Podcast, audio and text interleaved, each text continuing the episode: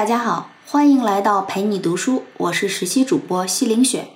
今天我们要分享的书叫《人性的弱点》，这是一本社交指导书。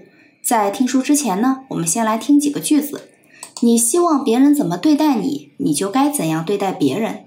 人们真正关心的只有自己，这一点永远不会变。人类不会因为工作过于疲劳而死，但是却会死于浪费和忧虑。这几句话你肯定不会陌生。不过你知道这些话最开始都是谁说出来的吗？这个人就是卡耐基，戴尔·卡耐基。这个人的名字，相信大家多少都有印象。他就是西方现代人际关系教育的奠基人，被誉为二十世纪最伟大的心灵导师和成功学大师。为什么卡耐基能得到这个称号呢？我们来看看他一生的经历，可以说就是一部屌丝逆袭的活教材。卡耐基从小家境贫寒。因为营养不良，身体很瘦弱，衣服总是短一截儿，还带着补丁，所以经常成为别人取笑的对象。青春期的卡耐基非常渴望能在棒球场上一展身手，成为英雄人物。奈何运动细胞不发达，所以只能站在场边观战。后来他发现，那些会演讲、善辩论的人也能吸引大家的目光，于是决定走上这条路。一般来说，故事发展到这里，应该会有一个完美结局了。但很可惜，卡耐基并没有演说的天分。他接连参加了十二次演讲比赛，却屡战屡败，甚至差点自杀。当他第十三次参加演讲比赛时，终于拿到了学校的奖杯。这是他第一次成功的尝试。这次获胜对他的一生产生了非同小可的影响。从此，他不再是站在街边鼓掌的小男孩，而是全校、全镇、全美乃至全世界的风云人物。卡耐基是一个演讲狂人。他通过演讲唤起了无数迷茫者的斗志，激励他们取得成功。有人做过统计，说卡耐基曾经评价过十五万场的演讲，这个数字意味着他每天都要至少听一场演讲。就算每场演讲只有三分钟，这十五万场演讲也需要二十四小时不间断地连续听上整整十个月。再后来，他把自己多年的经验写成各种著作，帮助更多的人实现自我完善。这些书里最有名的就是我们今天要讲的这本《人性的弱点》。有人说，既然是成功学大师写的书，肯定又是一堆心灵鸡汤吧？还真不是。首先，我们要说清楚，卡耐基虽然被称为成功学大师，但他并不是昙花一现的，而是历久弥新。而且他还是人际关系学大师，他并不会教你怎么赚钱、怎么成名。他的书既没有心灵鸡汤，也没有励志鸡血。而是一步一步手把手教你如何缔造更好的人际关系。这本书不喊口号，不扛大旗，而是切实指导你的行动。那市面上这样的书有很多啊，为什么专挑这本《人性的弱点》呢？因为这本书是后来所有讲人际关系书籍的开山鼻祖。一九二五年左右，芝加哥大学和美国基督教青年会学校曾经做过一次联合调查，希望确定成年人最希望学习什么知识。调查结果表明，成年人最感兴趣的是健康问题，其次就是怎样提高人际交往能力。根据这个调查结果，项目负责人决定聘请卡耐基在康涅狄格州开设有关人际关系的成人课程。那么，为什么要聘请卡耐基呢？因为他从1912年开始便致力于为纽约的商务精英提供一系列培训课程，有着丰富的经验和良好的口碑。可是，当卡耐基想找到一本实际有效的人际关系指导书作为教材时，却一本都没有找到。因此，他决定亲自为自己的课程编写教材。等于说，卡耐基做了一件之前从没有人做过的事情，填补了成人教育方面的一个空白。那么，他的这本书当然需要我们认真拜读了。卡耐基借着人性当中普遍存在的弱点缺陷，帮助我们有针对性的解决人际交往中出现的问题。那么，人际交往能力究竟有多重要呢？早在上世纪三十年代，卡耐基教学基金会就发现了一个规律：即使是在对专业技术要求较高的行业里，一个人的成就也只有百分之十五是依靠专业能力取得的，另外的百分之八十五都有赖于人格特点和领导能力。这个不难理解，想想楚汉争霸时期的项羽和刘邦，无论是家庭背景还是个人素质。刘邦都比不上项羽，但最终却是刘邦当上了皇帝。为什么呢？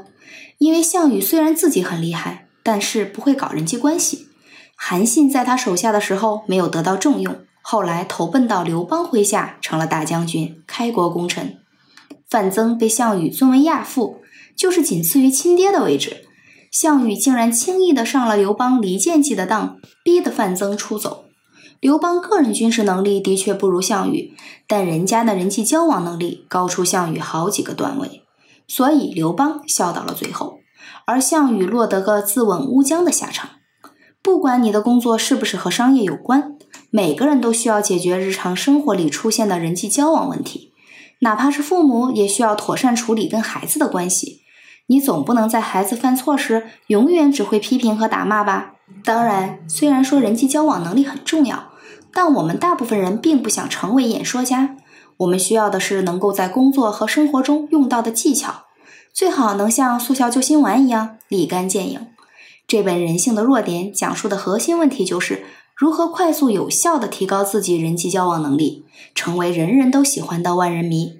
这本书里，卡耐基给出了三条让人人都喜欢你的法则。接下来，我们就详细了解一下。好，我们先来看看第一个方法：真心实意的关注别人。有位哲学家说得好，人性中最深层的渴望就是得到别人的重视。这个说的很对啊！你肯定见过不少为了吸引眼球，千方百计表现自己的人吧？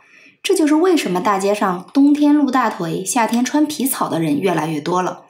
但我们都明白，这种做法没什么用，除了内心的一句“有病吧”，你不会再多说一个字。这是为什么呢？因为无论是过去、现在还是未来，人们真正关心的永远都是他们自己。所以，就算是对面的人脑袋上长出了犄角，他们也只是看一眼，然后就想：“哎，我怎么没有犄角？”再举一个很简单的例子，想想看，当你跟别人自拍之后，你最先看的是谁？传朋友圈之前美图时，你想过旁边的人吗？纽约电话公司做过一项调查，研究在日常生活中什么字眼使用频率最高。结果你大概已经猜到了，就是我。他们调查的五百通电话里，这个字儿被使用了三千九百次。每个人都在不停地说“我我我”，这些都是人的天性。不管你多么努力，想要给别人留下好印象，想引起别人的兴趣。你都无法交到好朋友，因为真正的朋友不可能用这样的方式得到。卡耐基特别推崇奥地利著名心理学家阿德勒。这个阿德勒有句名言说：“一个不关注别人的人，生活中必然经受重大挫折，同时还会给他人带来伤害。”因此，卡耐基告诉我们：如果你想受欢迎，先要懂得关注别人。什么叫关注别人呢？给大家讲一个卡耐基的小习惯。他会默默记下朋友的生日，具体怎么做呢？卡耐基本人对星座不太感冒，但是和别人聊天的时候，他总是会问对方是不是相信星座，然后把话题转移到对方的生日上。对方告诉他日期之后，卡耐基就默默记下来，然后在生日当天给他们发去祝福。每一个人收到祝贺的时候都非常开心，卡耐基也因此结交了很多挚友。你看，就是这样一个简单但有心的行为，让卡耐基变得更受欢迎。如果你也可以像卡耐基这样多关注对方，在不经意间让对方觉得受到了重视，相信你也可以收获更多的友谊。当然了，关注别人不仅能收获友谊，还能为公司赢得客户。查理是卡耐基培训班的学员，在纽约一家知名的银行工作。有一次，他要写一篇关于某公司的调研报告。在采访该公司的董事长时，秘书探进头来告诉董事长：“今天没有邮票。”看查理一头雾水，董事长解释说自己十二岁的儿子最近迷上了集邮。查理不以为意，心想这跟我有什么关系？所以寒暄了几句，就开始询问自己想知道的问题。但董事长一直不肯正面回答，总是说一些无关紧要的话。显然，人家对这次谈话没有兴趣。查理也没辙，只能无功而返。之后，他跟卡耐基讲了自己的事情。卡耐基提醒他，要想让董事长说出你想要的东西，你得先知道人家最想听什么。你的重心应该是关注对方。可是第一次见面，我又不是人肚子里的蛔虫，我怎么知道对方想听什么呢？查理突然想起来当时那位女秘书提到的邮票，再一想董事长说他十二岁的儿子喜欢集邮，接着想到自己银行的外国事务部每天都会收到来自世界各地的大量信件，一下子就找到了突破口。啊，合着董事长当时一心想着帮儿子集邮呢，哪有心思管你采访不采访了？于是第二天下午，查理又去拜访了这位董事长。这次他请秘书告诉对方自己带来了很多邮票，想送给孩子。结果呢，查理受到了热情的接待，董事长甚至还开心的给查理看了自己儿子的照片。两个人兴致勃勃地聊了一个多小时，所有查理想知道的，甚至意料之外的信息，董事长都完美的回答了。就这样，查理通过关注对方的兴趣点，不但顺利完成了自己的任务，为公司赢得了一个新客户。还为自己结识了一位新朋友。关注别人的方式多种多样，不一定所有场合都需要你侃侃而谈。有时候倾听就是对别人最好的关注。在一次由纽约出版商举办的晚宴上，卡耐基认识了一位植物学家。在此之前，卡耐基从来没有接触过植物学家，他也没有这方面的知识储备，所以没办法跟对方深入交流。但整个晚上，卡耐基都专心致志地听对方讲各种植物，讲室内花园。等卡耐基告辞回家后，植物学家极力向宴会主人称赞卡耐基，说他很能给人启发，并且认为卡耐基是自己见过的最有趣儿、最健谈的人。最健谈？开玩笑吗？卡耐基整个晚上几乎都没怎么说过话，因为他即使想说，也不知道说什么。他只做了一件事儿：侧耳倾听。就为自己赢得了很多赞誉，看到了吗？关注是最含蓄的取悦方式，很少有人能拒绝这种一心一意的关注。再比如逢年过节，总有很多人吐槽自己一回家就被问这问那，催东催西，烦不胜烦。时间一长，连假笑都不愿意挤了，因此在亲戚圈里落下个不懂事儿的罪名。想变成别人家那个会说话的孩子吗？卡耐基告诉我们：别等对方开口，你先关注对方，主动问问七大姑八大姨家孩子的情况。在这之后，你只需要听着，就万事大吉了。当然，卡耐基同时提醒我们，对对方的关注一定要以真为前提，真诚是为人处事的基本原则。只有出于真心，才能达到想要的效果，否则你只能弄巧成拙，被人说成是假真诚、真虚伪。好，那说了这么多，我们来总结一下：人性中最深层的渴望就是得到别人的重视。所以，卡耐基给出的提高人际交往能力的第一个方法就是真心实意的关注别人。接下来，我们看看成为万人迷的第二个方法：想要改变谁，就先赞美谁。人性的一个特点是，没有人喜欢被命令。如果你真的想要改变别人，就要事事为他人着想，用赞美来激励对方。卡耐基培训班上有一名学员叫乔治，他是一家工程公司的安全管理员。他的工作就是确保每一位进入工地的人都要戴上安全帽。尽管这是一个安全常识，但总有人不戴。每次乔治看到不戴安全帽的人，都会拿出管理者的权威，命令他们一定要戴上安全帽。员工们会怎么做呢？他们总是当时妥协，但只要乔治一走开，就会立刻把帽子摘掉。为什么会有这样的情况呢？乔治难道不是为了大家着想吗？怎么说是没错，但没有人喜欢被命令，所以就算是你为我好，我也不愿意你命令我。可强制的问题总得解决。卡耐基建议他换一种方式：下一次看见没戴安全帽的员工，可以体贴地问问他，是不是帽子的尺寸不合适，戴着不舒服，用不用调换之类的，然后再亲切地告诉他。安全帽是为了保护你的，建议你戴上帽子，保护自己的安全。乔治半信半疑，工地上都是粗人，谁听你说这个？不过他还是照做了。说来也是神奇，那些不戴帽子的人听了乔治的这些话，都慢慢的不再有抵触情绪，因为乔治不再是高高在上的发号施令，而是开始为别人着想，提出建议，所以大家更容易接受。职场中，如果曾经优秀的员工开始不好好工作，你会怎么办呢？训斥他，开除他？其实这样做都不妥当。你应该用鼓励改变他的状态，而不是简单粗暴的训斥。我们不妨来听听下面这个例子：亨利是印第安纳州一家卡车经销商的服务部经理。最近，他手下一名修车工工作状态越来越差。要是以前，亨利肯定直接就把他大骂一顿，然后开除出门。可是参加卡耐基培训班之后，亨利掌握的一个原则就是用赞美来激励对方。于是，他把这名修车工叫到自己的办公室，先是对他大加赞赏，然后再指出最近他出现了一些问题，最后提出希望，说自己想再次看见以往那个工作认真勤奋的他。这位修车工不想辜负亨利对他的赞美，所以他会为了那个美好的名声而努力工作。这其实是一个经典的套路。还记得《芈月传》里芈月那段经典的立军演讲吗？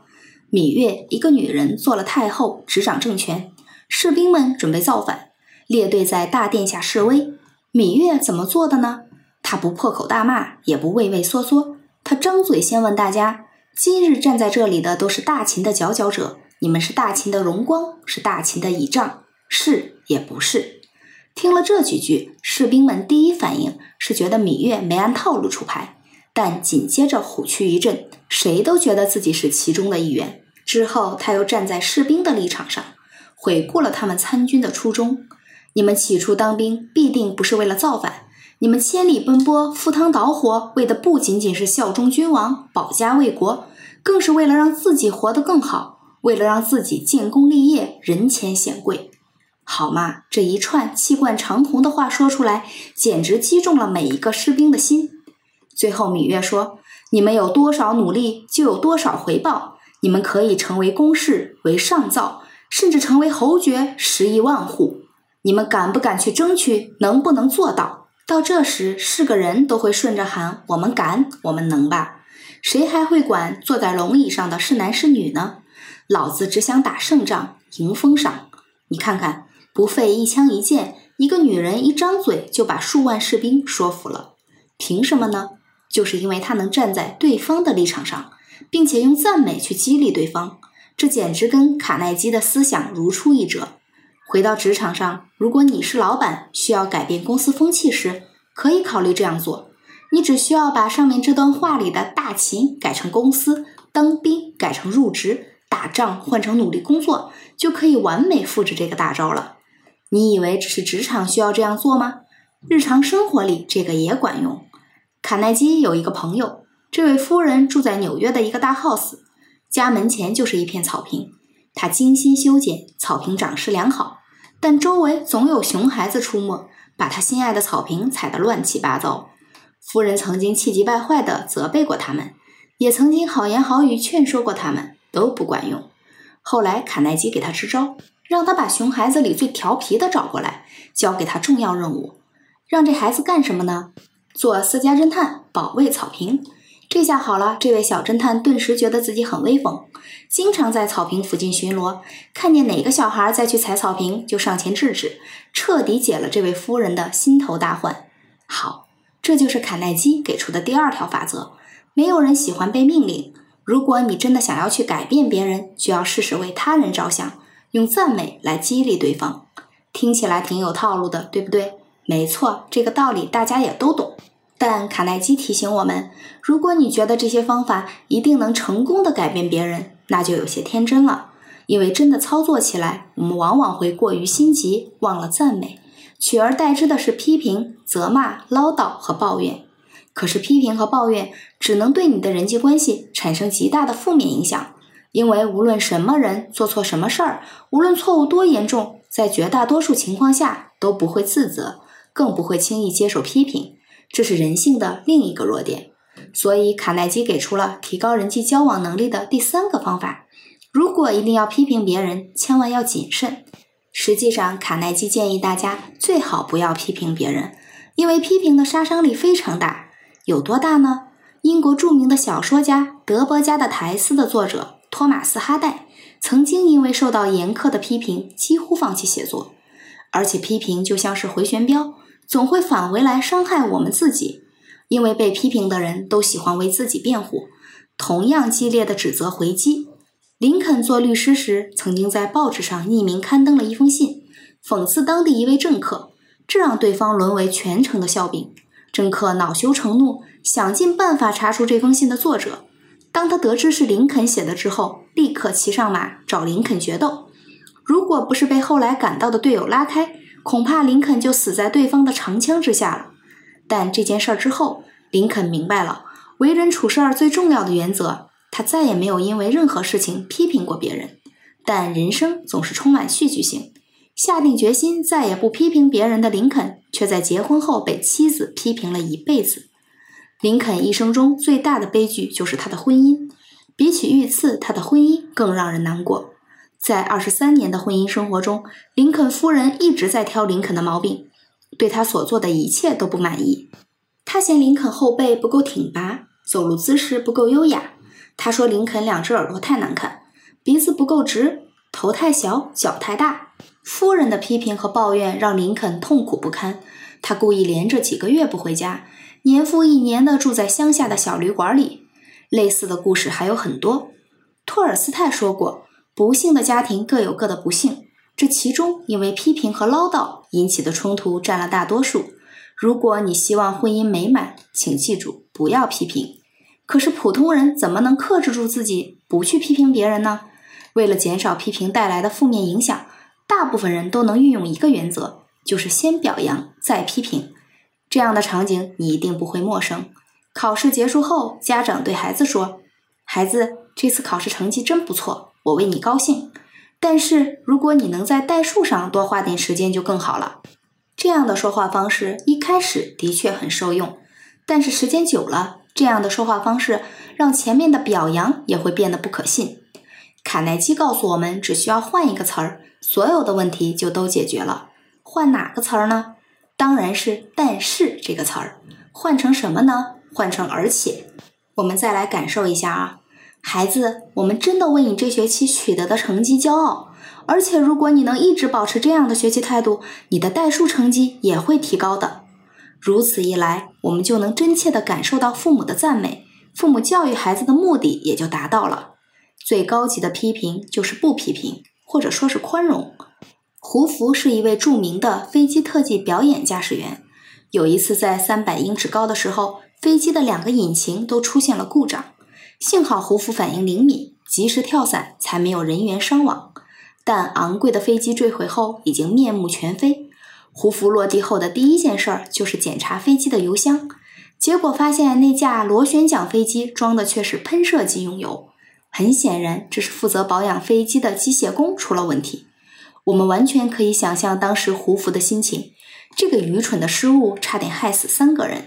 他当然有理由批评这个粗心的工人，可是胡福并没有这么做，他只是伸出手臂搂住工人的肩膀说：“为了证明你不会再犯错，我请你明天帮我维护我的 F 五幺飞机。”面对这样的批评，我想这位工人一定会感激涕零，并且永远不会再犯错。好。这就是卡耐基告诉我们的提高人际交往能力的第三个办法：最好不要批评别人。如果一定要批评，千万要谨慎。最后，我们来总结一下这本书带给我们的知识精华。成年人在日常生活中遇到的最大困难，也许就是人际交往问题。这本《人性的弱点》讲述的核心问题就是如何快速有效地提高自己的人际交往能力，成为万人迷。卡耐基结合人性的特点，在书里给出了三个方法。第一点，人性中最深层的渴望就是得到别人的重视。如果你想拥有更多的朋友，受到大家欢迎，请开始真心实意的关注别人。第二点，没有人喜欢被命令。如果你真的想要改变别人，就要试试为他人着想，用赞美来激励对方。第三点，任何人无论做错什么，无论错误多严重。在绝大多数情况下都不会自责，更不会轻易的接受批评。所以，如果一定要批评别人，千万要谨慎。客观来讲，这本书的建议虽然都很正确，但真的做到还很难。比如说，当你不高兴的时候，发脾气和批评别人就比赞美别人更容易。人们都会很自然地谈论自己想说的事情，而不是关注别人。事实上，这本书没有教给我们知识，而是在帮我们培养新的习惯，尝试一种新的行为方式。这需要大量时间，需要你不断坚持，并且在日常生活中积极实践。大文豪萧伯纳曾经说过：“人是永远不会被教会的。”所以，我们不妨把这本书当做一本随身手册。当你需要说服别人时，先不要让自己屈服于本能反应，因为那往往是错误的。那时，请你想想卡耐基给出的方法，并且试着按要求去做，看看会取得什么样的效果。最后，希望你早日成为一个社交达人，不管在家里还是职场，都是万人迷。好了，这就是今天的全部内容。感谢关注陪你读书，欢迎点赞分享，同时打开旁边的小铃铛，我的最新更新会第一时间提醒你。我是实习主播西林雪，我们下次再见。